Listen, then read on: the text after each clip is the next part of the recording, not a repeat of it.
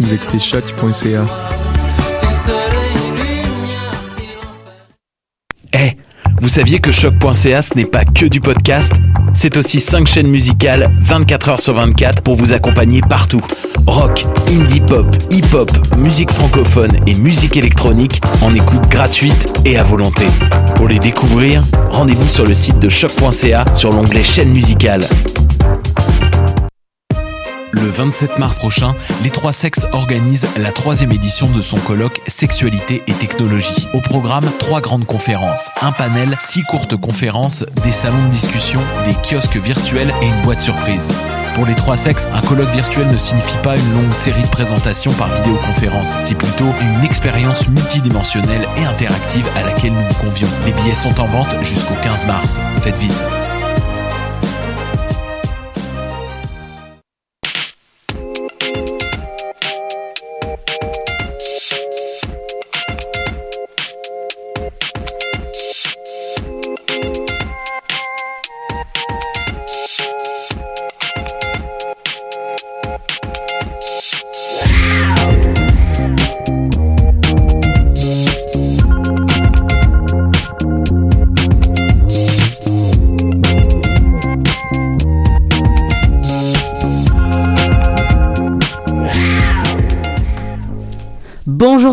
Nous sommes le vendredi 26 mars 2021 et on se retrouve aujourd'hui pour la 118e émission de l'animal politique. Bon, aujourd'hui je comptais vous parler du beau temps qu'on a eu euh, toute la semaine, mais sans mauvais jeu de mots, c'est un peu tombé à l'eau. Euh, Est-ce que t'as une réaction, Manon? Je te vois sourire. Moi aussi, j'ai une réaction. T'as une réaction, Francis? J'ai fait bouh. Vous, ah là, je, je sens Cette blague vient de refaire ma journée. Merci C'est bon, c'est parfait. Rien que ça, ça me va. Euh, ça faisait plaisir de voir les Montréalais, les Montréalaises en t-shirt euh, ou en chandail, en bon québécois, Oui. euh, dans les rues joué. Toute cette semaine. En fin de la vie, ça fait surtout du bien. Euh, ça faisait moins plaisir de penser au couvre-feu. Vous connaissez mon côté ultra optimiste. Hein. Euh, J'ai pas pu m'empêcher d'imaginer un retour du couvre-feu à 20h. Euh, mais je me rassure en me disant que les décisions sont très solides, hein, profondément réfléchies. Donc je me dis non, on va pas remettre un couvre-feu à 20h. Enfin, il y a forcément une grosse équipe derrière le Premier ministre qui le conseille avec des, des longues réunions pour discuter des effets positifs, négatifs. Euh, à moins que... Indie Montréal présente les euh, à moins que, que bah, ce soit un peu différent, euh, euh, et comme, euh, comme il nous l'a dit en, en conférence de presse euh, mi-mars. Offrez-vous le plus grand festival de films sur l'art au monde.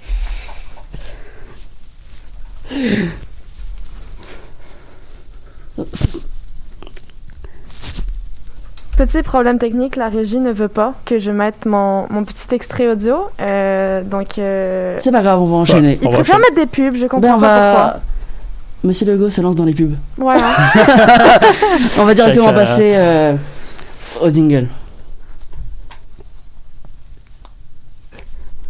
Ok, bon, on, pa- on passe directement à ta chronique, Francis, décidément. Oui! Là, on a quelques problèmes. C'est si rapide. On est déjà rendu en moi. Bon, ben voilà, honneur euh, à toi. euh, je ne te confonds pas avec le Premier ministre, hein, mais bon, on enchaîne. Ça va, je le prends.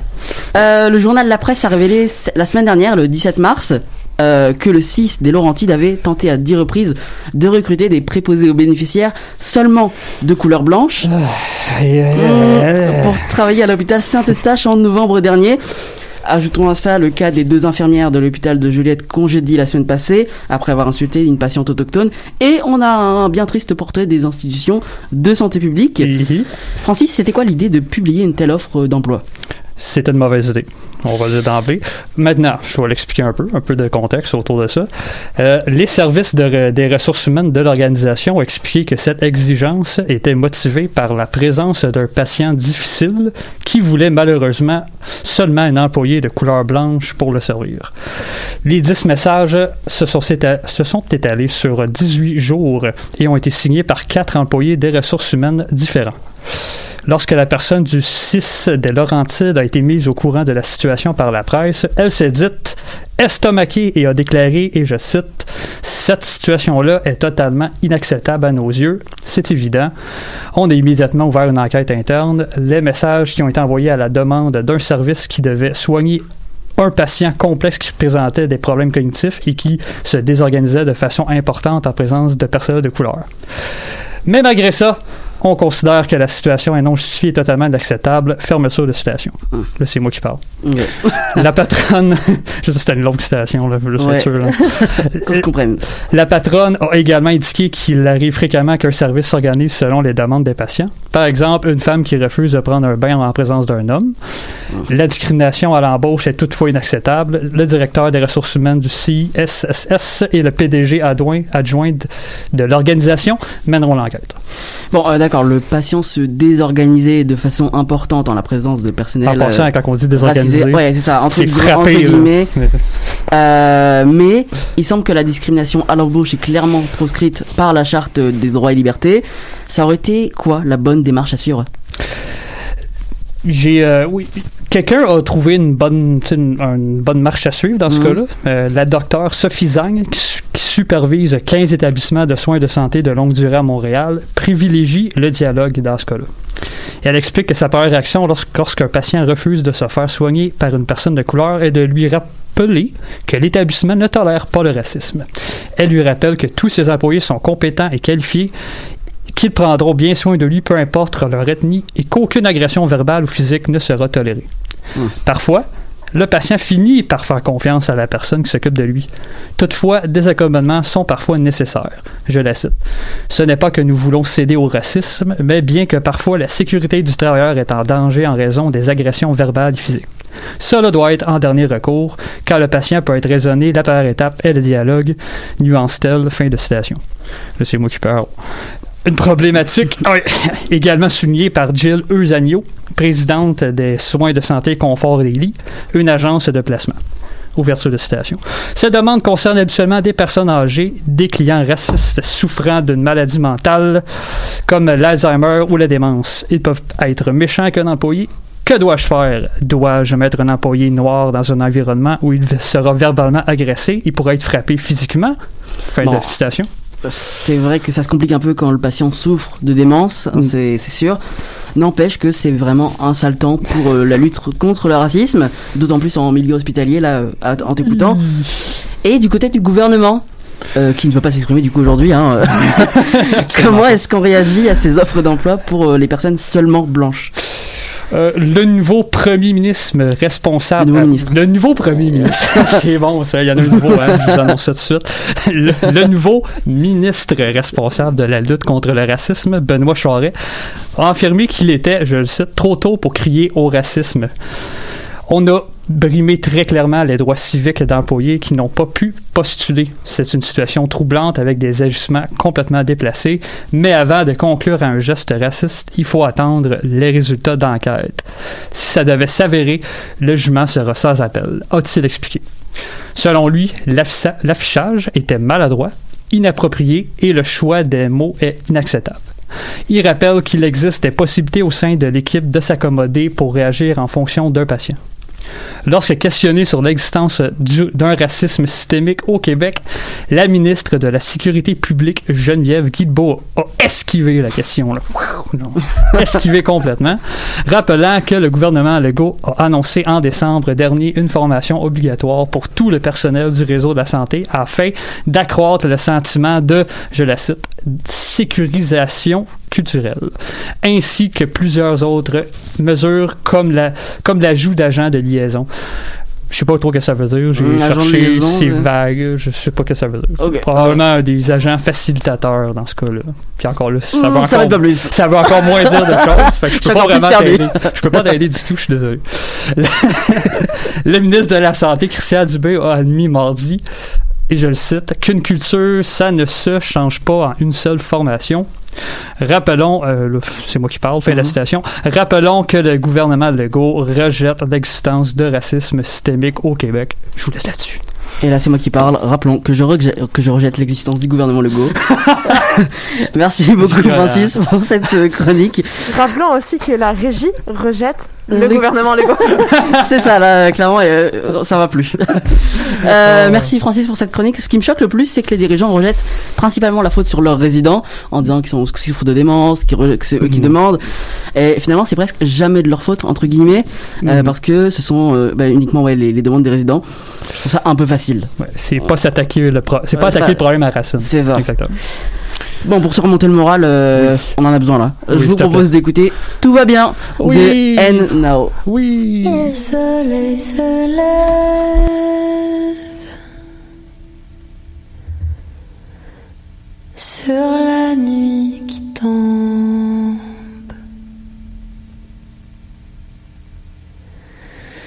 Le ciel tombe.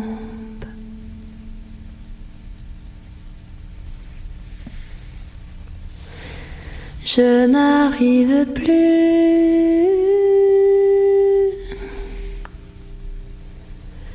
à voir avant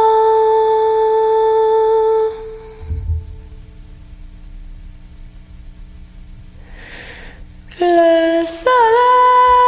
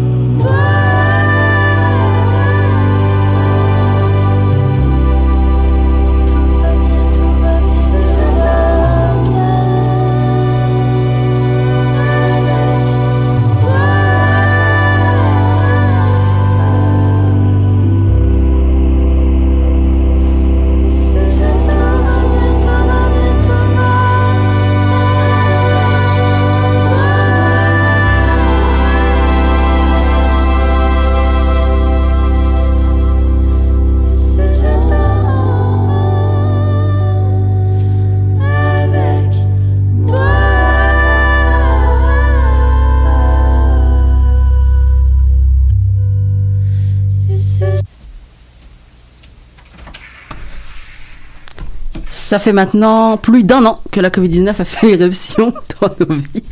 Un an de restrictions nous empêchant de voyager, de franchir une frontière, de passer d'une région à l'autre, de voir ses amis, sa famille, et même de se rendre sur son lieu de travail. Alors, on va pas parler ici des restaurants oubliés, des artistes oubliés, des étudiants oubliés, enfin, vous avez compris ce que je veux dire, hein. Euh, mais on va parler d'environnement, lui aussi, oublié. Euh, récemment, des organismes environnementaux en Abitibi-Témiscamingue, j'ai réussi à le dire. Ouais, c'est une bonne chose. Ah, c'est déjà, c'est bon, on peut s'arrêter là. on dressait un bilan plutôt mitigé de l'impact qu'a eu le coronavirus sur l'environnement. Léa, c'est avec toi qu'on va voir ce que ça signifie. Oui, et la grande question à laquelle on va essayer de répondre, c'est est-ce que nos efforts pour stopper la pandémie ont eu un effet sur le changement climatique? Question. Au début de la pandémie, il y a tout juste un an, vous vous souvenez peut-être de ces vidéos tournées en Italie et très partagées sur les réseaux sociaux.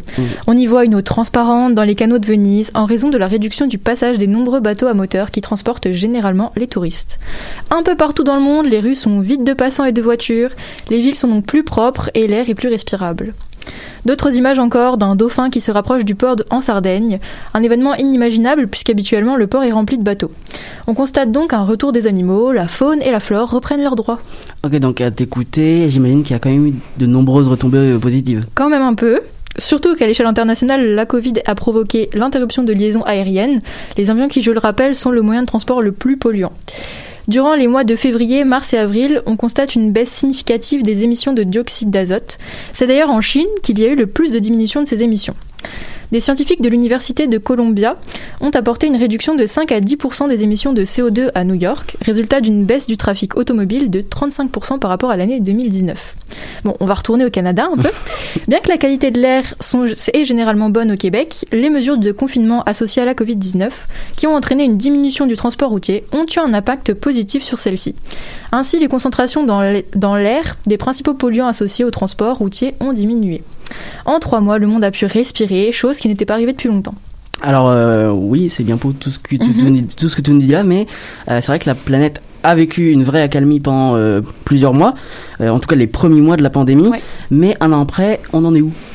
En effet, ces trois mois de repos ont paru miraculeux pour l'environnement et les effets étaient rapides avec beaucoup d'améliorations, comme je l'ai dit. Mais Mais toute bonne chose a une fin, j'ai envie de dire.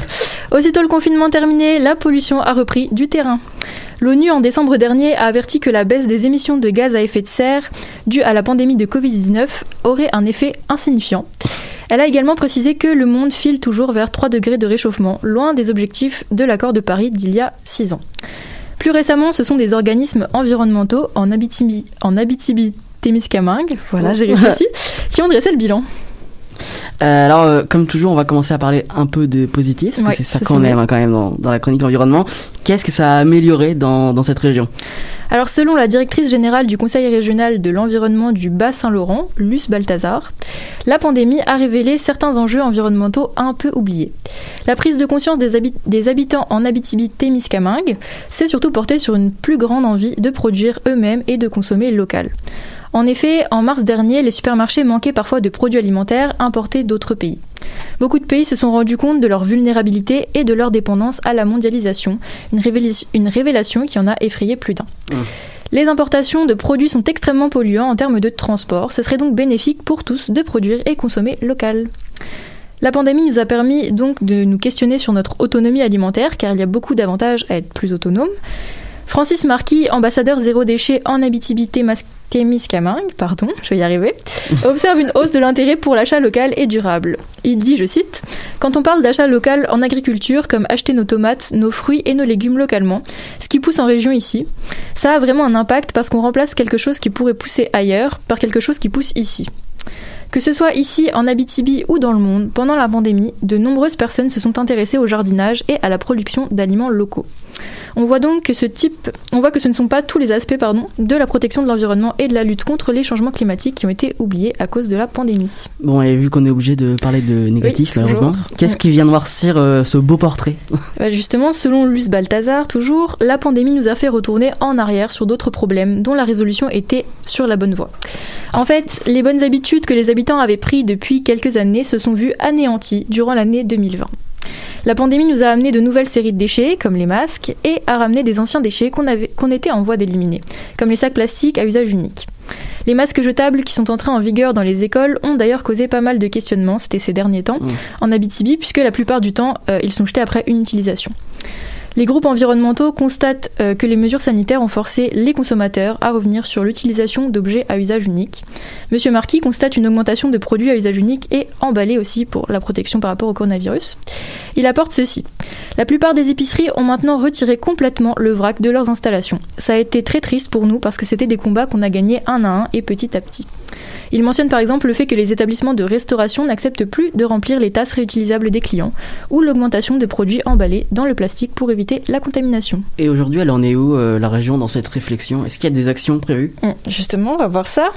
Bianca Bédard, directrice adjointe du Conseil régional de l'environnement de l'Abitibi-Témiscamingue, Bravo. Merci. Pense que la pandémie et le confinement ont donné plus de temps à la population pour réfléchir aux impacts environnementaux de nos comportements. Ce confinement a permis de se poser les questions banales comme le transport vers le travail, s'interroger un peu sur notre empreinte environnementale individuelle. Et elle ajoute Clairement, il y a beaucoup moins de transports quotidiens qui se font en région. On peut penser que beaucoup moins de gaz à effet de serre sont émis. Ça reste une supposition. Il faut quand même rester sur nos gardes car les mesures de restriction sont toujours mises en place au Québec. Cela ne sert à rien de se réjouir trop tôt. On peut supposer qu'une fois toutes les mesures arrêtées, le trafic routier redeviendra comme avant. Malgré ça, on peut noter l'apport positif qui fut la prise de conscience pour certains. Yves Grafto, directeur général chez Organisme du bassin versant de Témiscamingue, va dans le même sens et croit que la conscience environnementale va de bon train. Il déclare il y a peu On sent que malgré la pandémie, les espaces verts, la nature, les chalets ont vraiment un rôle à jouer pour le bien-être de tout le monde. Et je pense que ça, c'est un effet positif. On se rend compte aussi qu'on peut vivre autrement, qu'on peut développer un autre mode de vie en se privant de certaines choses et en développant des choses peut-être plus importantes et plus porteuses pour chacun. Malgré cette prise de conscience, rien n'est encore en train de se faire. Pour l'instant, l'heure est à la pandémie. Le but premier de la région est de protéger les habitants. L'environnement passe malheureusement après, comme partout dans le monde. Pour résumer, le bilan d'Abitibi-Témascamingue compte du positif et du négatif, mais si on regarde les choses vraiment en face, les efforts réalisés pour l'environnement avant 2020 ont disparu depuis la Covid-19. Ce qui est paradoxal ici, c'est que l'environnement est oublié et en même temps, on n'en a jamais eu autant besoin. Besoin de se ressourcer dans la nature, de se retrouver dans les parcs, de pouvoir respirer. On constate surtout que lorsque les populations arrêtent de consommer, le monde respire. Le pouvoir est bien aux mains du peuple, c'est à nous de modifier nos modes de vie pour sauver les générations futures. Merci beaucoup Léa. De rien. Comme tu dis, euh, le pouvoir est aux mains du peuple. Oui. C'est une belle formule. Oui. Et finalement, euh, chaque petit geste compte. C'est ça, exactement. Surtout pour les générations futures. Oui. Tout de suite, on écoute Waking Up de Django Django en collaboration avec Charlotte Gainsbourg.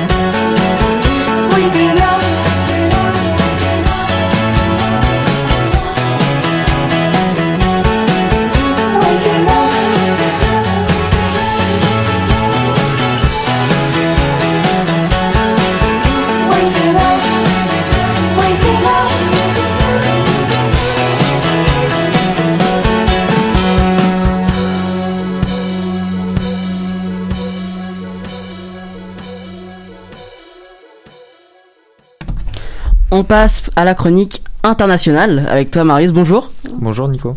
Euh, Aujourd'hui, tu nous parles de ce qu'on pourrait facilement qualifier de géant des mers qui entrave une des principales voies maritimes du commerce international. Dans la nuit de mardi à mercredi, un porte-container du nom d'Ever Given s'est retrouvé bloqué dans le canal de Suez, bloquant le passage aux autres navires de marchandises. Un événement comme celui-ci doit provoquer un sacré remue-ménage, pas vrai? Euh, c'est le moins qu'on puisse dire.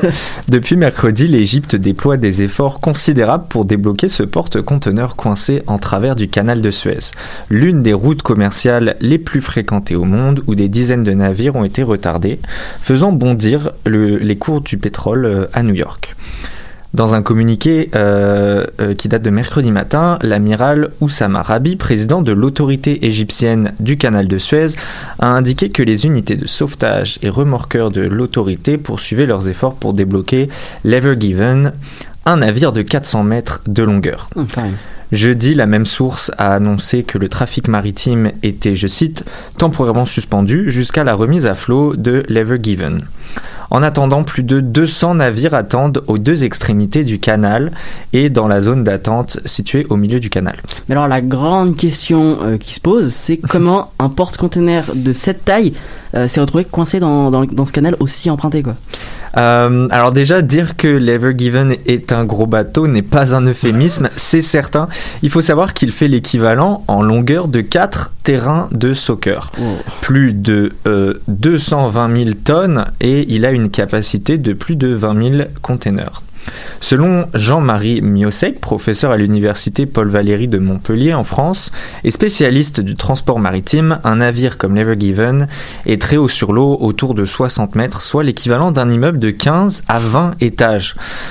Euh, donc l'Ever Given naviguait vers Rotterdam depuis l'Asie lorsqu'il s'est immobilisé dans le canal, tout près de Suez, dans la nuit de mardi à mercredi.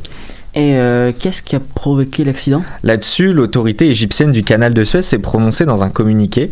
D'après elle, l'incident est dû principalement au manque de visibilité en raison des conditions météorologiques, alors que les vents ont atteint euh, 40 nœuds, qui équivaut à peu près à 74 km/h, et ça a affecté euh, le contrôle du navire.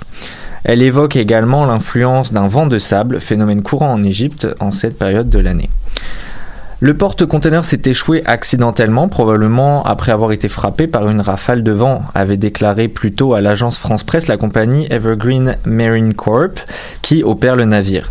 Il faut aussi ajouter que par sa grande taille, euh, la prise au vent peut être forte et entraîner un changement de trajectoire si le navire est à basse vitesse. Et c'est quoi les conséquences d'un blocage comme celui-là? Un tel incident peut avoir des conséquences sur l'écoulement du trafic maritime dans une voie de navigation qui concentre environ 10% du commerce maritime international, selon des experts. Pour donner une idée, on estime euh, que près de 19 000 navires ont emprunté le canal de Suez en 2020. Alors, un navire qui bloque le passage, ça a un bel impact. J'imagine. Camille Egloff, spécialiste du transport maritime au Boston Consulting Group, a expliqué d'ailleurs à l'AFP que quand il y a un gros incident comme celui-là, ça crée du retard et un effet domino derrière. Le géant du transport maritime Maersk et l'allemand Hapag Lloyd ont indiqué jeudi qu'ils envisageaient de dérouter leur navire et de passer par le cap de Bonne-Espérance, soit un détour euh, qui fait le tour de l'Afrique, ça équivaut à 9000 km et 10 jours supplémentaires euh, pour arriver à destination. C'est pas négligeable. Donc c'est assez énorme. Or, les coûts globaux sont élevés dans le domaine du transport maritime de marchandises en conteneurs. Selon Lloyd's List, euh, le porte-conteneur coincé bloque chaque jour l'équivalent d'environ 9,6 milliards de dollars US de marchandises. Euh, L'incident survenu dans la nuit de mardi à mercredi entraîne d'importants retards de livraison, donc on l'a dit, euh, pour le pétrole et d'autres produits. La nouvelle d'ailleurs a fait bondir les cours du pétrole jusqu'à 6% mercredi, avant de retomber jeudi. Oui.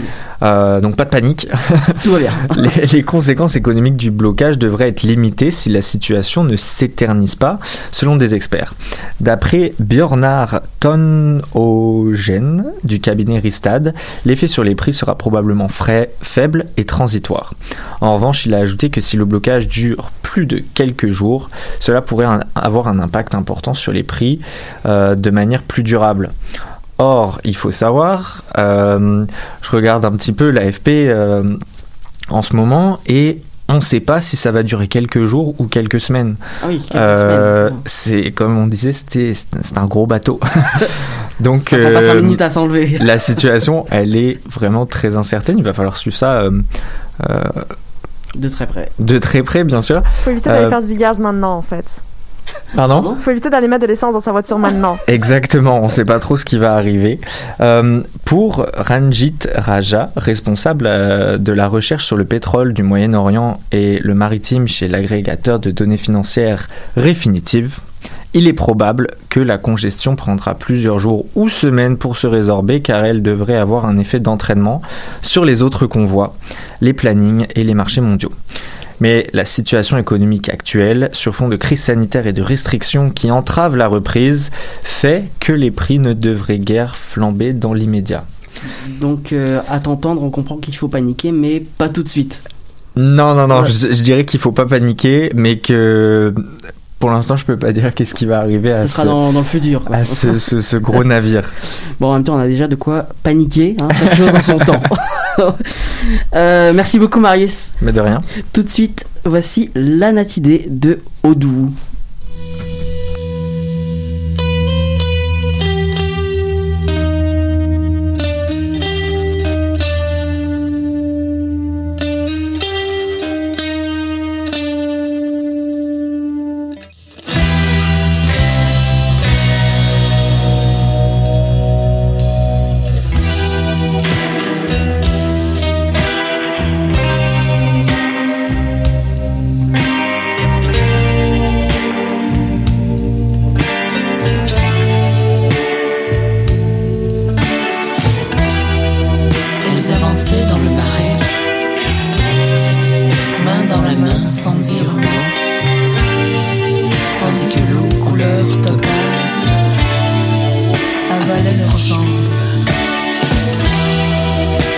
Agitant les reflets métalliques de la surface immobile,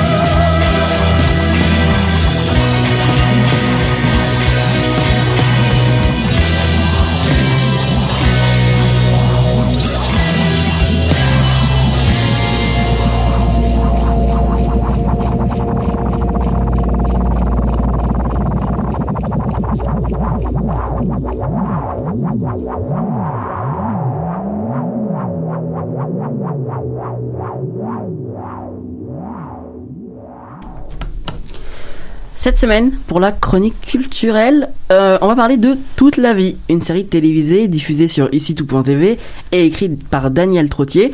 Cette série qui a marqué beaucoup de Québécois raconte l'étape de la grossesse pendant l'adolescence. Mardi dernier, on a assisté au dernier épisode de la deuxième saison.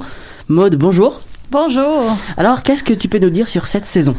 Cette saison a été remplie d'émotions. Je ne sais pas s'il y a des gens qui ont arrivé, qui sont arrivés à l'écouter sans pleurer. Moi, j'ai pleuré à tous les épisodes. C'était Ah. extrêmement triste. Et avec des moments heureux aussi. Il faut quand même le dire, il y a des moments heureux, mais... Faut nuancer. Oui, oui, oui, très bien. Et j'ai envie de vous dire que ce dernier épisode nous laisse sur un suspense. On n'a aucune idée ce qui nous attend pour la prochaine saison.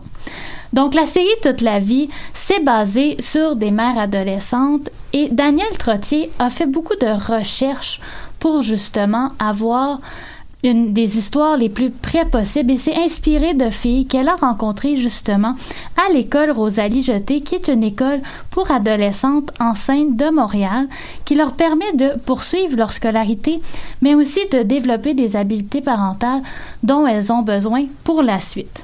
D'ailleurs, la directrice euh, adjointe de l'école, Viola Zéphir, rapporte que la série représente très bien la réalité des filles qu'elle voit au quotidien dans son école. Si on regarde un peu les chiffres d'ailleurs, les chiffres datent, bien sûr, de 2005, mais on estimait qu'une adolescente sur 12 allait tomber enceinte avant l'âge de 18 ans. C'est quand même un chiffre important. Donc, à travers les épisodes, on peut voir comment chacune d'elles vit sa grossesse et son histoire personnelle. D'ailleurs, on est loin d'être dans une série stéréotypée. On voit toutes les couches de la société qui sont représentées et on peut voir que la grossesse à l'adolescence, toutes les familles peuvent le vivre. Cette série est donc le miroir de la société et l'auteur nous amène à réfléchir sur certains tabous et à voir les situations différemment. Euh, Justement, tu dis que cette série, elle, elle amène les téléspectateurs, les sp- téléspectateurs pardon, à réfléchir différemment sur, euh, sur les enjeux sociaux. Est-ce que tu peux nous donner des exemples pour qu'on réalise un peu mieux? Effectivement. En effet, dès les premiers épisodes, on voit que Anaïs, un des personnages principaux de la session saison précédente, vit une dépression postpartum qui va l'amener au suicide. C'est un sujet qu'on parle peu, qui est quand même tabou dans la société. Pourtant, de 12 à 16% des femmes feront une dépression postpartum suite à leur accouchement. Et écoute bien ce chiffre, ce sera 25% lorsqu'elles sont adolescentes. Donc, c'est un chiffre qui reste important. Et la dépression postpartum, ben, ça l'amène plusieurs euh, difficultés dont on va parler souvent de non-réponse aux besoins de l'enfant. Ça peut même mener à des psychoses et jusqu'à la mort, comme c'était le cas pour Anaïs. Pourtant, Très joli. en société, ouais, non, c'est très triste. Mais le, le problème, c'est justement qu'en société, on n'en parle pas et souvent Mm. les femmes elles vont rester prises avec cette dépression-là puisqu'on n'ose pas en parler parce que ça détruit cette image de la femme qui accouche et qui est heureuse avec son bébé tout parfait. On aborde un autre sujet, l'inceste familial, mais bien loin de ce qu'on est habitué de voir. En fait, c'est Héloïse, une jeune fille avec une déficience intellectuelle qui cherche constamment à séduire et à avoir des relations sexuelles.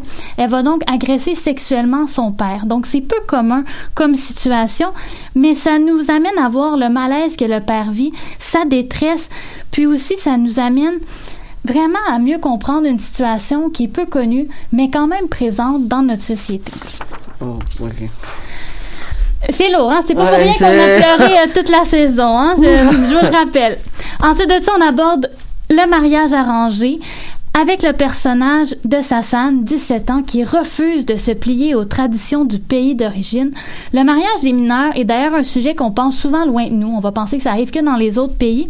Pourtant, une étude de l'Université de McGill qui est parue en janvier dernier indique qu'il y a 3600 actes de mariage qui avaient été fournis à des enfants de moins de 18 ans entre 2000 et 2018 au Canada. Donc, on est pris avec ce problème-là, nous aussi, j'ai envie de vous dire. Avec, ouais, avec ce même personnage, la question de l'orientation sexuelle fait surface puisqu'elle va tomber en amour avec Vic, la cuisinière, mais le tout est amené avec légèreté et met pas l'accent sur la religion de sa femme. Il y a plein d'autres sujets que je pourrais parler à travers, euh, qui, qui sont discutés à travers la télésérie, dont le féminicide, qui est d'ailleurs un sujet d'actualité. On se rappelle que depuis janvier, au Québec, il y a sept femmes qui sont décédées en contexte de violence conjugale puisqu'elles ont été tuées par Mmh. leur conjoint. C'est euh, vraiment intense tout ça. Je, je m'attendais pas à ça. J'ai j'ai pas les mots, mais euh, est-ce que est-ce qu'on peut est-ce que euh, oula et comment est-ce que Madame Trottier arrive à faire passer tous ces sujets difficiles euh, auprès de son public? Ben, avec des sujets aussi percutants, je lui ai demandé si elle craignait parfois de les aborder et comment elle faisait pour que le public les accepte. Voici ce qu'elle a à nous dire. Je fais le pari que le téléspectateur, il va recevoir ça, puis il va être capable d'entendre euh, tout ce qu'il y a entre chacune des lignes, puis il va voir comment le jeu des comédiens est extraordinaire aussi, puis il va bien comprendre. C'est là-dessus que je mise. Moi, je mise sur l'intelligence du spectateur qui est capable qui est capable de comprendre les nuances, qui est capable de comprendre la complexité, qui est vraiment capable de comprendre la psychologie des personnages. Ce serait donc ça le secret. Faire confiance aux téléspectateurs. Mais soyons honnêtes, elle écrit très bien et elle parvient à nous faire comprendre la logique qui motive les actions des personnages, ce qui fait qu'au final, on les déteste pas, mais on développe surtout une ouverture et une compréhension face à eux. Hmm. Et arrête-moi si je me trompe, mais il me semble que cette série comporte des personnages de plusieurs euh, origines. Effectivement, la les séries québécoises sont souvent critiquées pour avoir une mauvaise représentation culturelle ou encore que la représentation va être faite plutôt stéréotypée.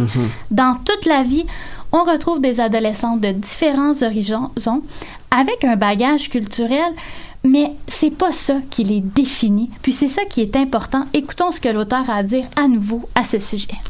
Moi, je vis dans une région où il y a beaucoup d'Autochtones. C'est que ça fait partie de mon réel. Ça fait partie de ma vie.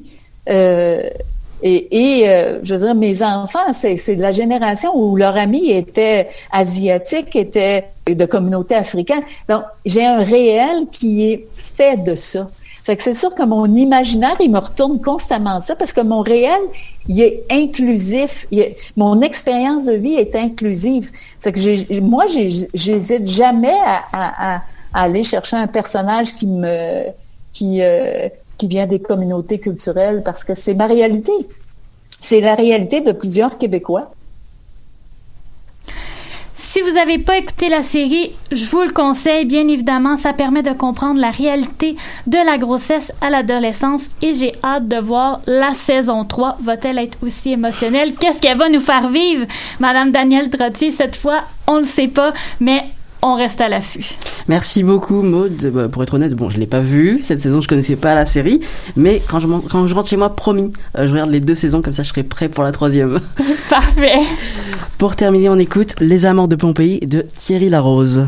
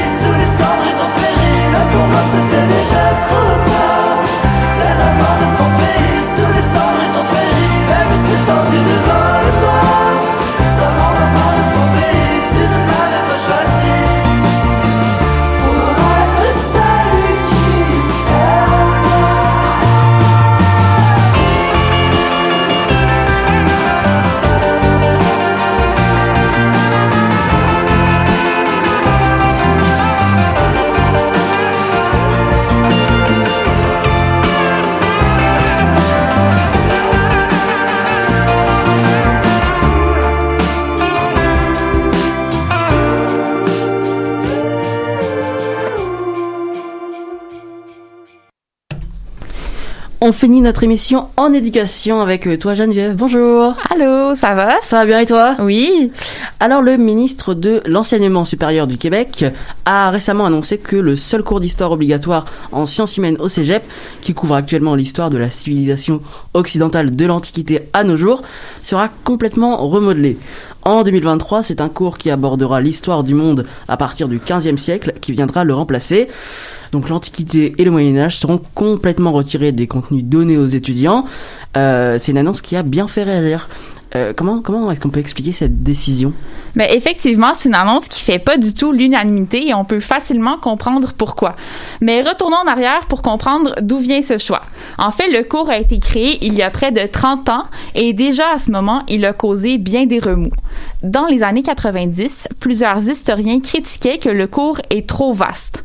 En abordant toute l'histoire occidentale depuis l'Antiquité, on jugeait qu'il couvrait pas mal d'événements marquants. Le cours reste comme tel malgré tout. Ce qu'il faut savoir, c'est que tous les nouveaux cours au Cégep passent par le processus de révision des programmes après une vingtaine d'années. Donc, en 2017, il y a un comité de professeurs qui enseignent dans la discipline concernée qui est mis en place et qui se met à réfléchir au cours. Dès le début, le groupe de professeurs a l'intention de restructurer complètement le cours. Ils souhaitent donner aux étudiants qui suivent le cours une meilleure éducation de leur pays. Leur proposition est donc de changer les contenus pour qu'ils traitent de l'histoire de l'Amérique du Nord uniquement. On veut faire de la place à l'histoire des Autochtones, des États-Unis, du Mexique, soit tout ce qui est plus près de nous. Heureusement, cette idée un peu farfelue passe pas du tout quand les membres du comité consultent des professeurs d'histoire au collégial. La majorité d'entre eux veut plutôt maintenir le cours comme il est, c'est-à-dire aborder l'histoire occidentale depuis l'Antiquité, parce que cette période est fondamentale pour comprendre pourquoi le monde est comme il est aujourd'hui. Euh, oui, je, je trouve ça quand même un peu réducteur euh, d'enseigner l'histoire contemporaine, c'est quand même pas mal de choses qui sont passées avant, au Exact. Moyen Âge, l'Antiquité. Après, ça me choque pas que seule l'histoire d'Amérique soit enseignée.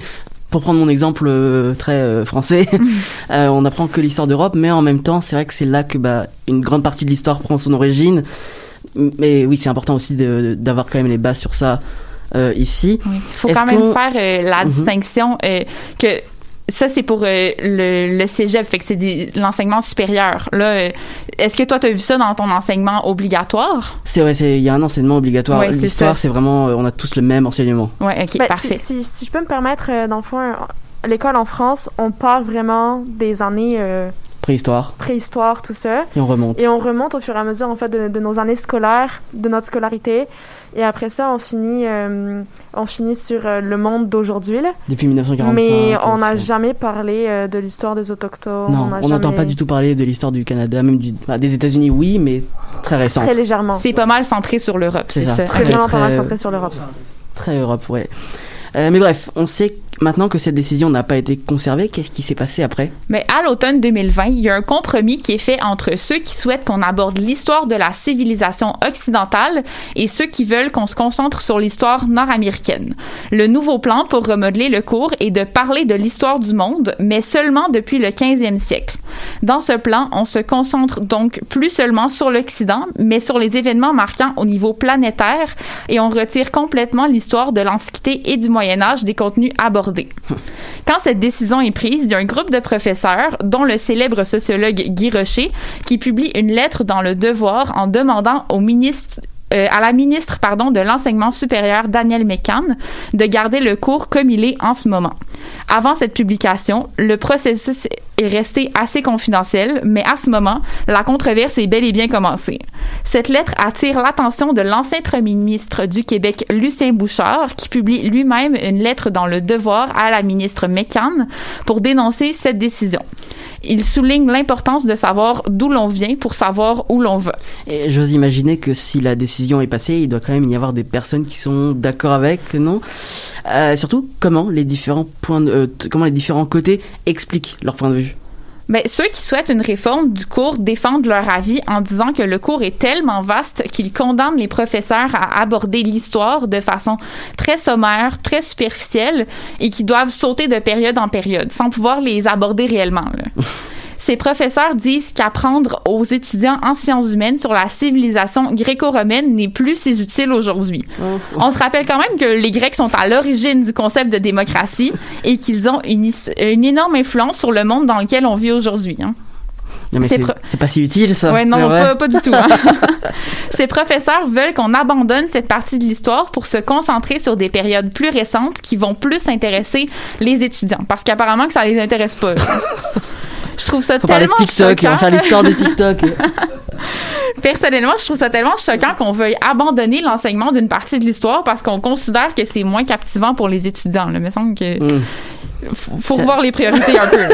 De l'autre côté, les professeurs qui sont contre cette idée croient qu'on cède à une mode anti-occidentale qu'on pointe du doigt récemment comme étant coupable d'impérialisme, d'esclavagisme et de colonialisme. Pour eux, retirer les bases de l'histoire de notre identité serait une façon de céder à cette tendance du rejet de l'Occident. Ils croient aussi que c'est fondamental d'expliquer l'histoire parce que de nombreux étudiants arrivent au cégep avec une culture générale qui est très faible. Mais un beau profil TikTok. Exact. C'est une décision qui a beaucoup fait réagir dans le milieu politique cette semaine. Le chef du Parti québécois, Paul Saint-Pierre Plamondon, a critiqué le week-end dernier que le cours, et je cite, soit donné à moitié. Il juge qu'il s'agit d'un nivellement vers le bas provoqué par l'humeur du moment. Il demande à la ministre McCann de revoir sa décision et de remettre le cours comme il est ou de diviser la matière en deux cours. Donc, les points de vue sont assez partagés sur la Mm. question et reste que la, la décision ultime euh, est un consensus qui peut-être satisfera en personne. Là. Ouais. Mm.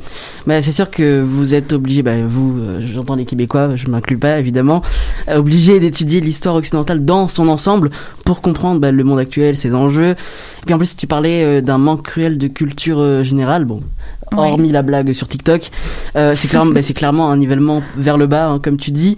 Et à long terme, je trouve ça vraiment dangereux de s'abaisser euh, à ce niveau-là et finalement bah, de priver peut-être une, une grande partie des gens qui ont envie de s'élever. Ben oui. euh, Mais toi, à titre personnel, Geneviève, qu'est-ce que t'en penses de ça? Ben, tu sais, je comprends chaque position, mais pour moi, la solution au problème va plus loin que ça.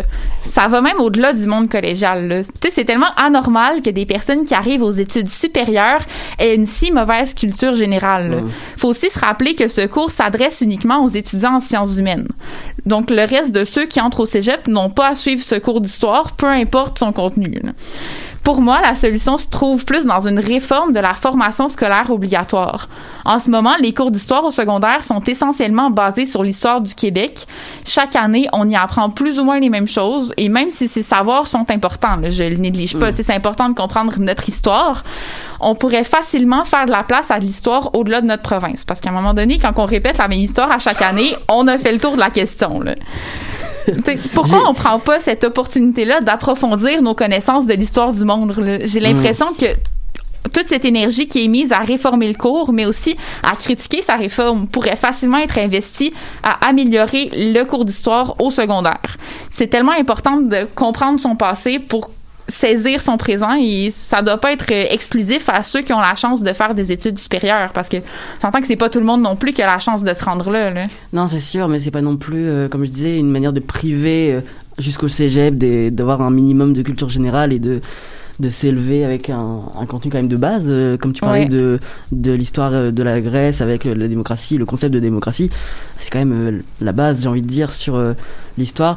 Mais c'est ça, je pense que c'est un, un bah, la loi de la proximité, ou peut-être vous allez vous dire euh, l'Europe c'est loin, donc on va moins en parler, ou pas que l'Europe, peut-être Ouais. l'Asie, l'Océanie, où, du coup on va vouloir privilégier, je comprends ce point de vue, vouloir privilégier l'Amérique du Nord, mais il n'y a pas que l'Amérique du Nord, et euh, en termes temporels, il n'y a pas non plus que... Ça reste de la culture générale pareil. ça reste- oui, ça reste aussi de la culture générale, mais euh, autant s'élargir. Mais tu sais, pour, pour reprendre un peu les arguments euh, que- qui ont été dits là, euh, je pense que c'est important de voir pas mal de choses parce que pour mieux comprendre l'histoire, comme, comme ce dont on parlait là, les, les Grecs, c'est important de connaître Mhm. l'histoire parce que c'est de là, c'est comme ça qu'on a fondé nous nos sociétés. Mais je pense que oui, ça peut être dur de voir plein de choses dans le détail. Ça, c'est sûr qu'on pourra pas le faire. Fait que pourquoi pas faire comme voir plus de choses légèrement en détail. Puis pour ceux qui veulent aller plus loin, prendre des options en plus qui permettent d'aller plus loin. Je pense que le choix ne doit pas être fait par du monde, euh, par, du monde comme en dehors des cours, mais ça doit être fait par les étudiants eux-mêmes. Un choix volontaire de- d'aller plus ça. loin dans le cours euh, sur tel ou tel aspect. euh, C'est ça, euh, comme je, je pense pas que ce soit du monde euh, qui devrait choisir ça, genre qui n'ont qui vont plus à l'école. Je pense que le choix de est-ce que cette réforme est bien et pertinente ou non, ce serait aux étudiants de choisir. Toi, t'en penses quoi d'une spécialisation Ben, euh, j'ai l'impression que ça pourrait être pertinent d'avoir le, le point de vue des étudiants, Mhm. mais reste que s'ils sont pas au courant de l'importance des événements historiques, ils peuvent peut-être moins la, comprendre les répercussions de ne pas les apprendre. Ouais.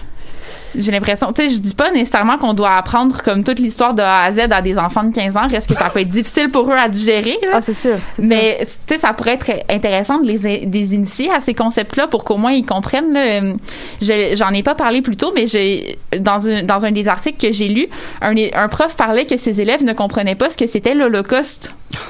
C'est ouais, quand, non, tu sais, c'est quand même grave comme Quand problème. là. Je veux dire, il y a vraiment des problèmes dans notre éducation. Puis s'ils arrivent au cégep, c'est un cours d'initiation, donc qui s'est fait à la première, deuxième session. là. S'ils connaissent pas ça en rentrant au cégep, c'est parce qu'il y a un problème dans l'éducation plus loin. Là. Mm. je, je veux donner aucun nom, mais l'année dernière, dans un cours de, de journalisme, il y a une personne qui a demandé c'est quoi les camps de concentration?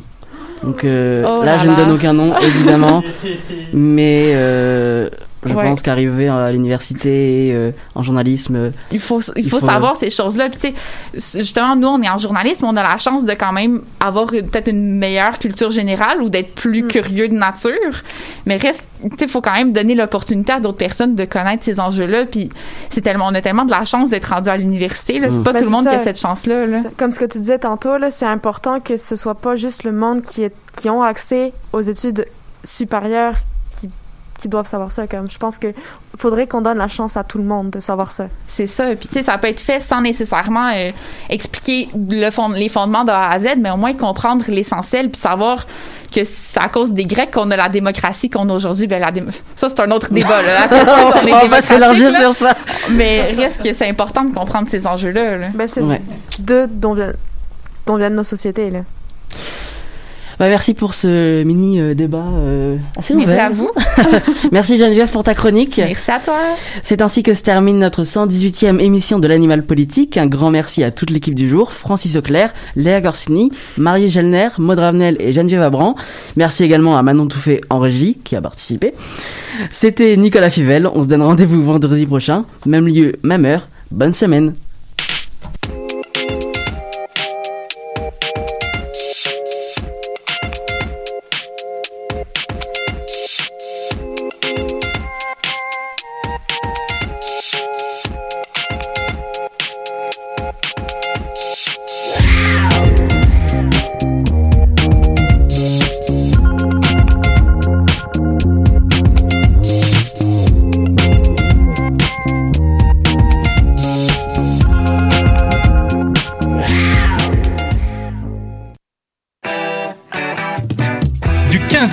17 mai, le concours vitrine de toutes les musiques vous présente 11 soirées pour découvrir 21 formations et artistes de la scène émergente. Où que vous soyez, vous pourrez faire le plein de découvertes musicales lors de la 25e édition des Francs ouverts. En direct du Lion d'Or, assistez en ligne aux prestations de trois artistes par soirée. Commentez et votez. Rendez-vous à francouverte.com pour choisir vos soirées, visionner une foule de vidéos et découvrir la programmation. Les Francs ouvertes, une présentation SiriusXM.